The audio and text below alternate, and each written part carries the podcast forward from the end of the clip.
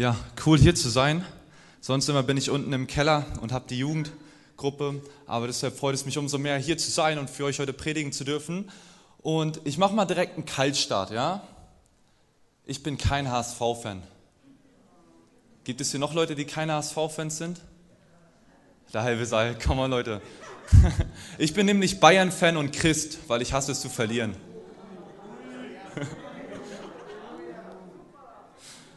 Come on, ja, der dauert ein bisschen. Aber ich muss wirklich sagen, das erste und das einzige Mal in meinem Leben überhaupt, wo ich in ein Fußballstadion war, war tatsächlich bei einem HSV-Spielen.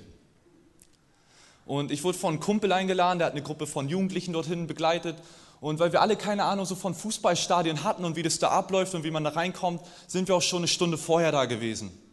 Also sind wir da gewesen und haben dann erstmal den Eingang gesucht. Und wir sind gelaufen und gelaufen und gelaufen und haben uns irgendwann gefragt, okay, wo kommen wir denn ran? Sind schon bei einem gegnerischen Block irgendwann gewesen und wussten gar nicht, okay, wo ist jetzt unser Weg? Und wir müssen so verzweifelt ausgesehen haben, dass irgend so Typ dann meinte, ey Leute, sag mal, wo müsst ihr eigentlich hin? Ich sehe euch die ganze Zeit hier so nach links und rechts laufen. Und dann sagt mir, ja, wir suchen den und den Block und diesen und diesen Eingang. Und er sagt, ja, da seid ihr hier komplett falsch. So, ne? Also einmal bitte komplett wieder in die andere Richtung und zurück. Also sind wir wieder zurückgelaufen. Mittlerweile hat das Spiel auch schon begonnen. Und wir haben es dann endlich irgendwie reingeschafft ins Fußballstadion. Und dann kamen wir vor zum nächsten Problem.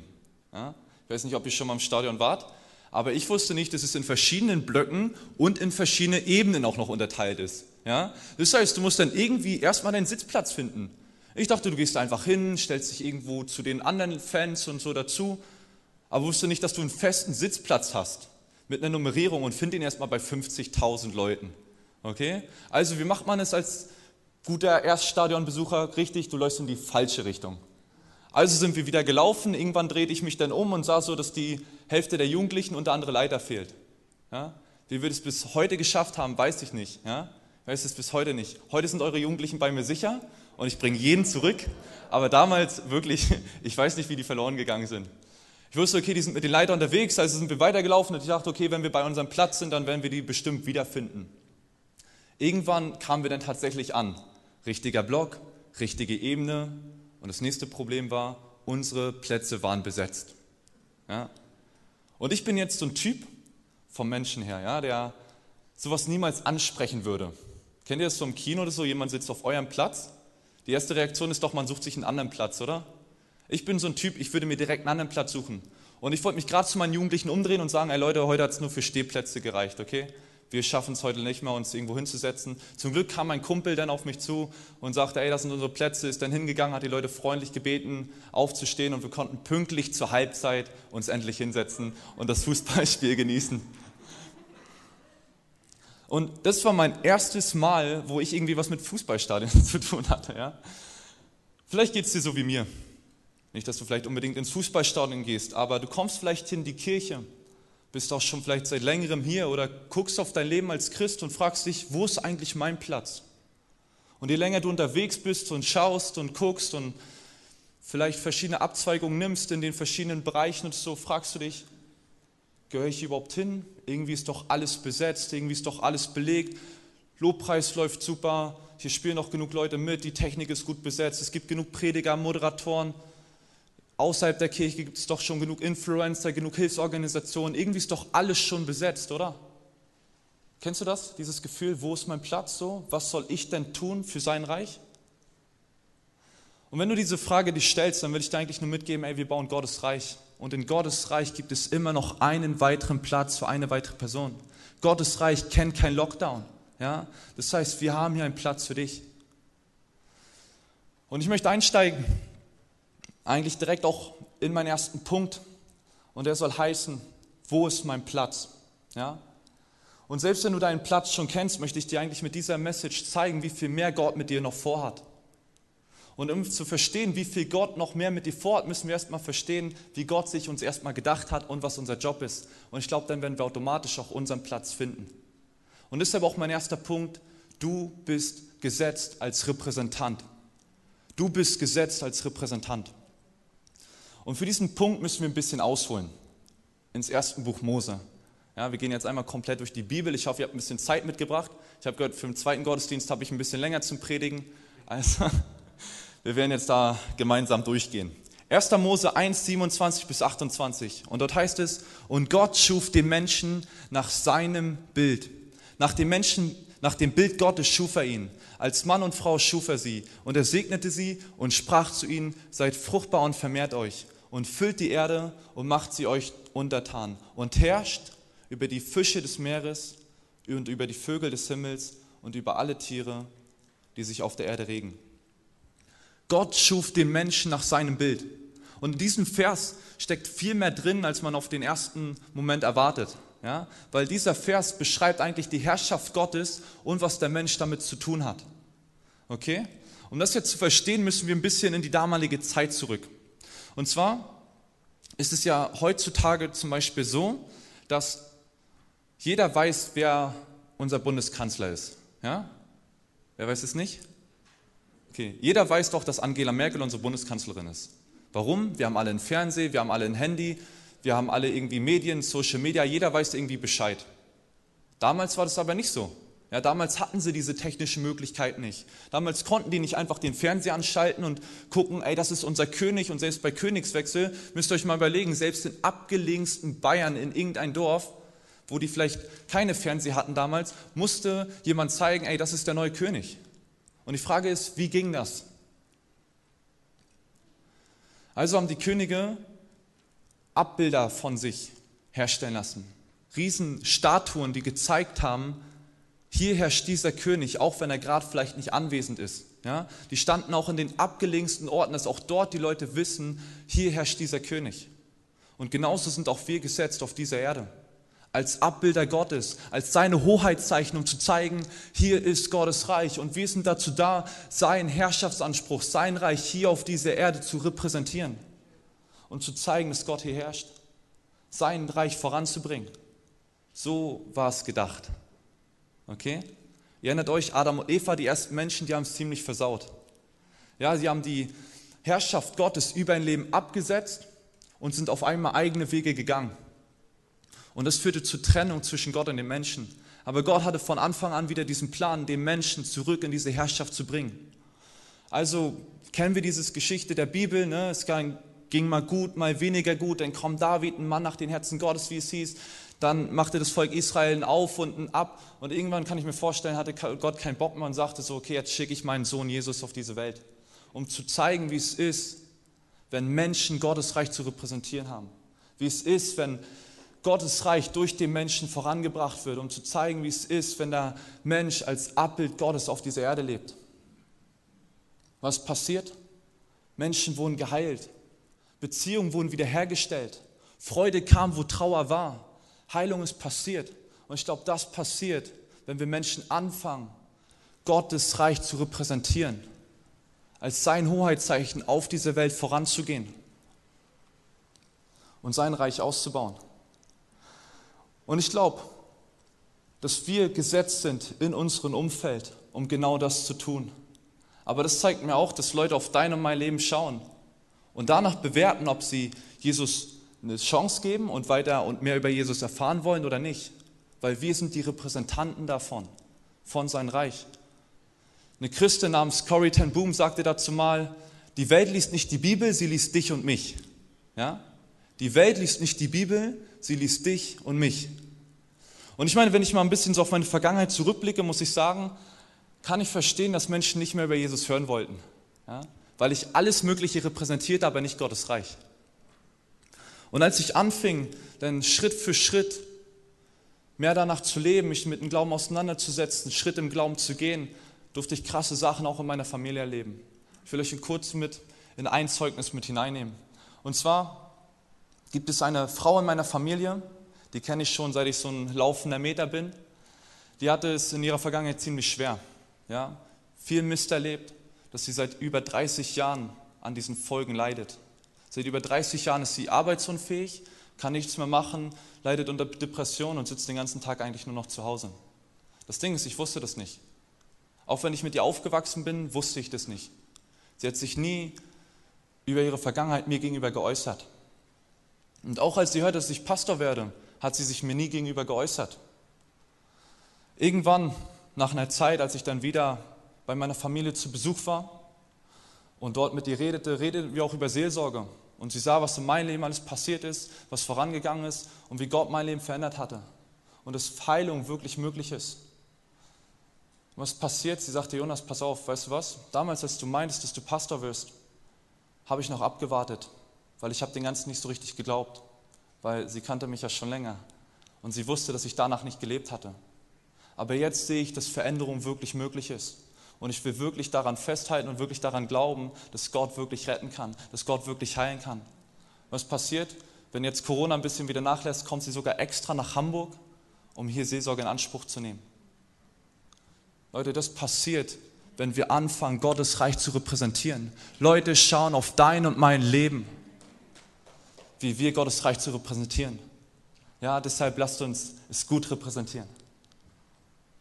Und ich glaube, wenn wir das machen und Gottes Reich repräsentieren und damit schon mal anfangen, dann wird daraus noch mehr entstehen.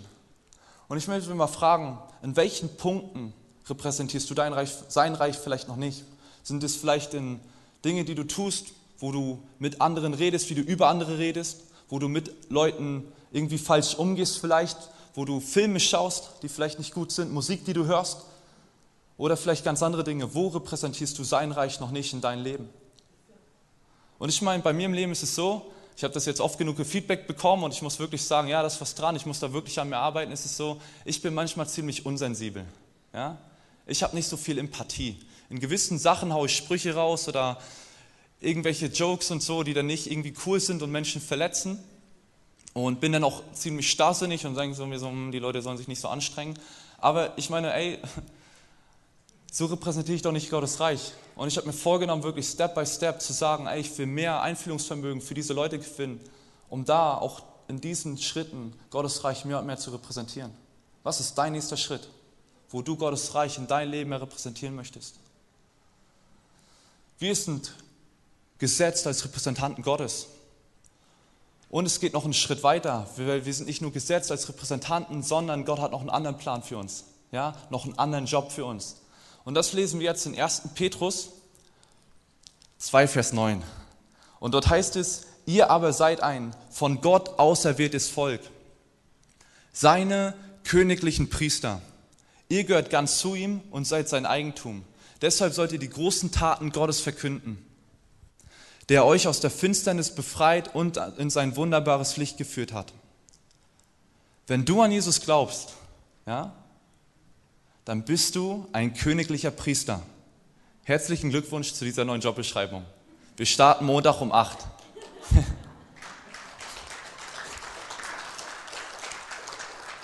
Und deshalb ist mir auch mein zweiter Punkt und Priester Gottes. Du bist gesetzt als Repräsentant und Priester Gottes. Ja? Das Coole ist an Priestern, so besonders die hohen Priester, die hatten so richtig coole Sachen an. Okay, du kannst für jeden Ding irgendwie fast eine einzelne Predigt machen. Wenn ich mir jetzt als moderner Priester so mein Outfit angucke, dann denke ich höchstens Secondhand. So, ne? Aber über deren Sachen konntest du richtig krass was predigen. Und eine Sache ist mir besonders aufgefallen, und zwar der Priesterschurz. Ihr seht es hier auch nochmal. Und der Priesterschurz, dachte ich erst, ist wie so ein Rock, dieses Ding hier unten. Und dann habe ich das nochmal gegoogelt und geguckt, was ist eigentlich der Priesterschurz. Und tatsächlich ist der Priesterschutz dieses Ding, was er da um seine Brust trägt, dieses Quadrat, wie so ein Brustumhang mäßig. Ja? Das ist das, das ist der Priesterschutz. Und auf diesem Priesterschutz stehen, sind zwölf Edelsteine und auf diesen Edelsteinen sind die zwölf Stämme Israels eingraviert. Okay? Und das Krasse ist, wenn der hohe Priester also seinen Dienst gemacht hat im Tempel oder im Zelt, dann ist er stellvertretend mit den Namen seines Volkes auf den Herzen in die Gegenwart Gottes getreten, um für sie einzustehen. Und genau das Gleiche können auch wir tun. Und ich möchte dich fragen, ey, wen hast du auf den Herzen? Wen trägst du auf den Herzen stellvertretend in die Gegenwart Gottes, um im Gebet für diese Person einzustehen? Sind es vielleicht deine Familie? Sind es Freunde, Politiker? Oder sind es Dinge wie deine Gemeinde oder deine Stadt? Wir können als königliche Priester Gottes stellvertretend für diese Leute in die Gegenwart Gottes treten, um im Gebet für sie einzustehen. Das ist die Autorität, die wir bekommen haben als seine königlichen Priester. Krass, oder? Und ich hatte damals angefangen, so ein Gebetsheft zu schreiben und verschiedene Namen darauf zu schreiben, auch Leute von meiner Familie. Zum Beispiel meine Großeltern, weil die gehört haben, dass ich Pastor werde, da ist es nicht auf größte Begeisterung gestoßen. Okay? Die meinten, oh Jonas, willst du nicht was Vernünftiges machen, irgendwas Sinnvolles mit deinem Leben, anfangen, so glauben, so weißt du, das ist doch nichts Gutes. So. Also für dich vielleicht ja, aber doch für andere so weitergeben. Und ich bin da echt auf so ein bisschen Gegenwind gestoßen, weil Glauben war in meiner Familie immer so ein totgeschwiegenes Thema. Aber kein Problem, ey, Gott macht Tod, ist wieder lebendig, oder? Come on. Und ich habe also meine Großeltern mit auf diese Liste geschrieben und habe sie wirklich auf mein Herzen in die Gegenwart Gottes stellvertretend im Gebet getragen und im Gebet für sie eingestanden und immer wieder für sie gebetet und gebetet und gebetet. Und irgendwann bin ich wieder in den Osten gefahren. Ich komme aus dem Osten und saß da mit meinen Großeltern am Tisch und dann geht es natürlich los. Ja, wie geht's dir? Was machst du? Was macht die Uni? Was macht die Arbeit? Und wir haben erzählt und erzählt und aus dem Nichts steht meine Oma auf einmal auf, holt das Essen, kommt wieder, setzt sich hin und sagt, Joni, so nennt mich meine Familie, ja, willst du noch mal vor dem Essen für uns beten? Wisst ihr, das war krass für mich, weil die waren so anti gegen Glauben und so weit weg und eher eine Privatsache und wir wollen damit nichts zu tun haben, dass sie trotzdem, muss sich irgendwas in Leben getan haben, dass sie von jetzt auf gleich gesagt haben, okay, ey, wir wollen darüber mehr erfahren. Kannst du nicht für uns beten? Und von diesem Tag an haben wir jeden Tag, als ich da war, vor dem Essen miteinander gebetet. Das passiert, wenn wir diese Autorität als königliche Priester annehmen und Leute, die wir auf den Herzen haben, stellvertretend in die Gegenwart Gottes tragen. Unsere Gemeinde, was könnte passieren, wenn wir unsere Gemeinde in die Gegenwart Gottes tragen? Einzelne Leute, unsere Politiker in diese Sache, was könnte passieren, wenn wir diese Leute in die Gegenwart Gottes tragen? Du bist gesetzt als sein königlicher Priester, um vor ihn zu kommen. Und du bist gesetzt als sein Repräsentant, um nach außen zu gehen. Wisst ihr, und wenn wir das tun, dann ist es egal, wo wir sind, weil wir können überall einen Unterschied machen und wir werden überall sein Reich voranbringen und alles tun, was ihn ehrt. Und deshalb auch mein dritter Punkt und letzter Punkt, überall, wo du bist. Du bist gesetzt als Repräsentant und Priester Gottes überall, wo du bist. Ja? Falls du dich gefragt hast, die Antwort auf deine Frage, überall wo du bist, bist du Priester Gottes und Repräsentant. 24-7, ohne Ausnahme, überall wo du bist. Auch beim Autofahren. Ich meine, ich kenne Leute, das sind die Liebsten überhaupt, aber beim Autofahren rasten die komplett aus.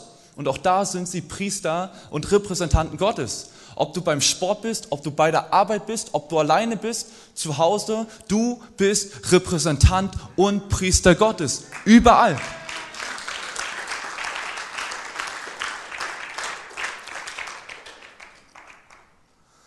Und dazu hat Paulus in 1.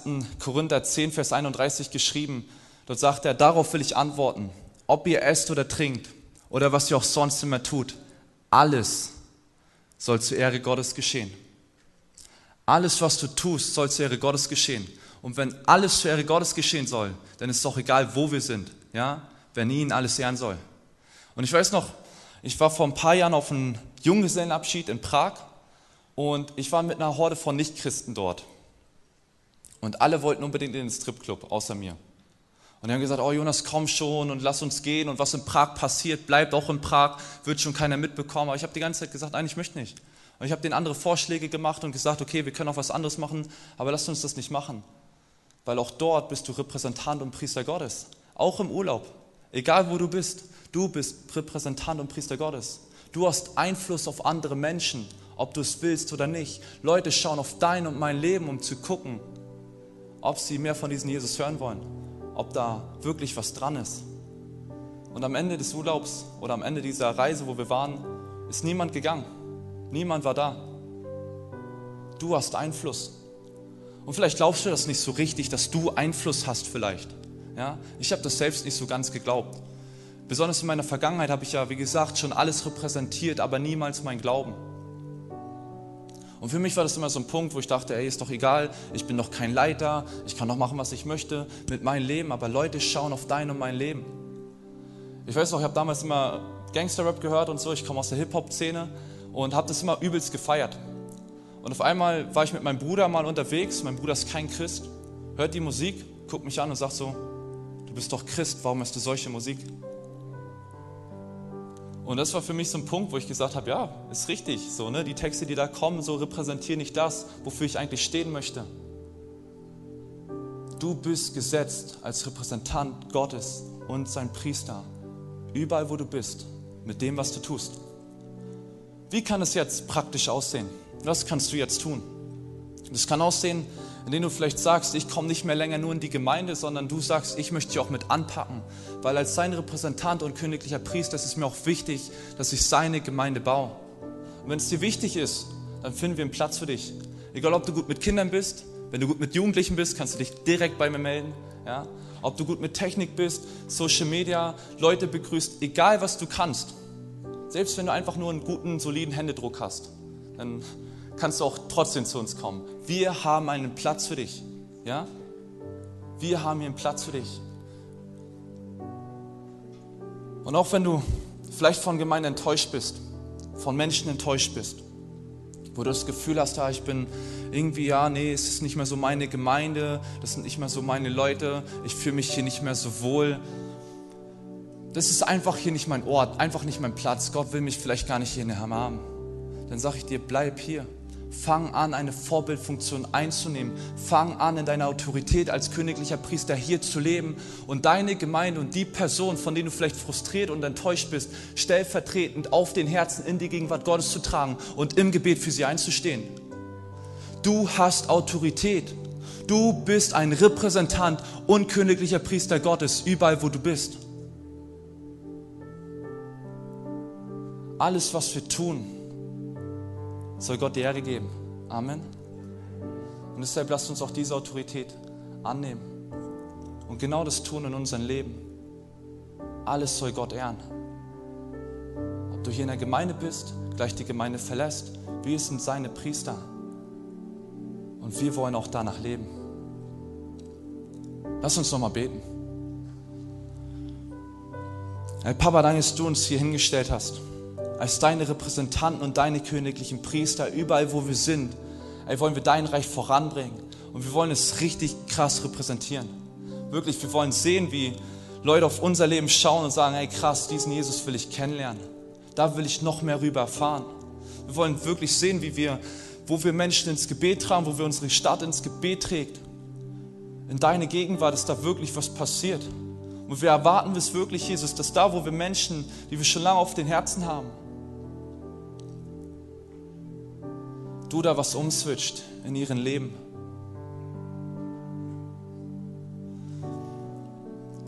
Jesus, und ich bete jetzt auch für die ganze Situation hier, wo wir vielleicht das Gefühl haben, ja, der Gottesdienst ist online oder es werden immer weniger Plätze und vielleicht auch so ein Frustrationsgefühl, wir können nicht singen und so weiter hochkommen. Papa, will ich dir sagen, ey, wir sind deine Priester. Und wenn wir in deine Gegenwart treten, dann ist es egal, ob hier zehn oder eine steht, es hat trotzdem Kraft, weil du hier bist. Und du wirst wirken und wir stehen stellvertretend für alle Leute ein, die nicht hier sein können. Wir stehen für alle Leute stellvertretend ein, die dich noch nicht kennen. Und wir wollen wirklich erwarten, dass du kommst, Papa. Und in diesen Ort und in unserer Stadt wirklich uns setzt, wo wir sind, bei der Arbeit, auf dem Weg nach Hause, und wirklich einen Unterschied machen können hier in dieser Gemeinde und dass wir nicht nur sagen, hey, wir gehen frustriert vielleicht nach Hause, weil irgendwas uns nicht gepasst hat, sondern wir sagen auch, wenn wir frustriert sind, stehen wir stellvertretend ein und beten für diese Gemeinde, beten für diese Leute, beten für unseren Chef, beten für Leute, die uns vielleicht komisch gekommen sind. Wir lassen uns davon nicht runterkriegen, sondern wir legen es vor dir ab. Und ich habe den Eindruck, dass hier wirklich Leute sind heute, die es haben, frustriert sind von dieser Situation, von der Gemeinde, von Leuten. Und es wird immer wieder passieren. Es wird immer wieder Frustmomente geben, weil da, wo wir mit Menschen unterwegs sind, wird es Frustration geben, wird es Enttäuschung geben. Aber dann zieh dich nicht zurück, sondern geh nach vorn und nimm diese Leute stellvertretend in dein Gebet ein. Lasst uns für diese Leute beten. Lasst uns für diese Gemeinde beten, lasst uns für diese Stadt beten und auch nicht immer sagen, oh, unsere Politiker und diese ganzen Fehlentscheiden, sie brauchen unser Gebet. Lasst uns beten, Leute, und als seine königlichen Priester vor Gott für sie eintreten.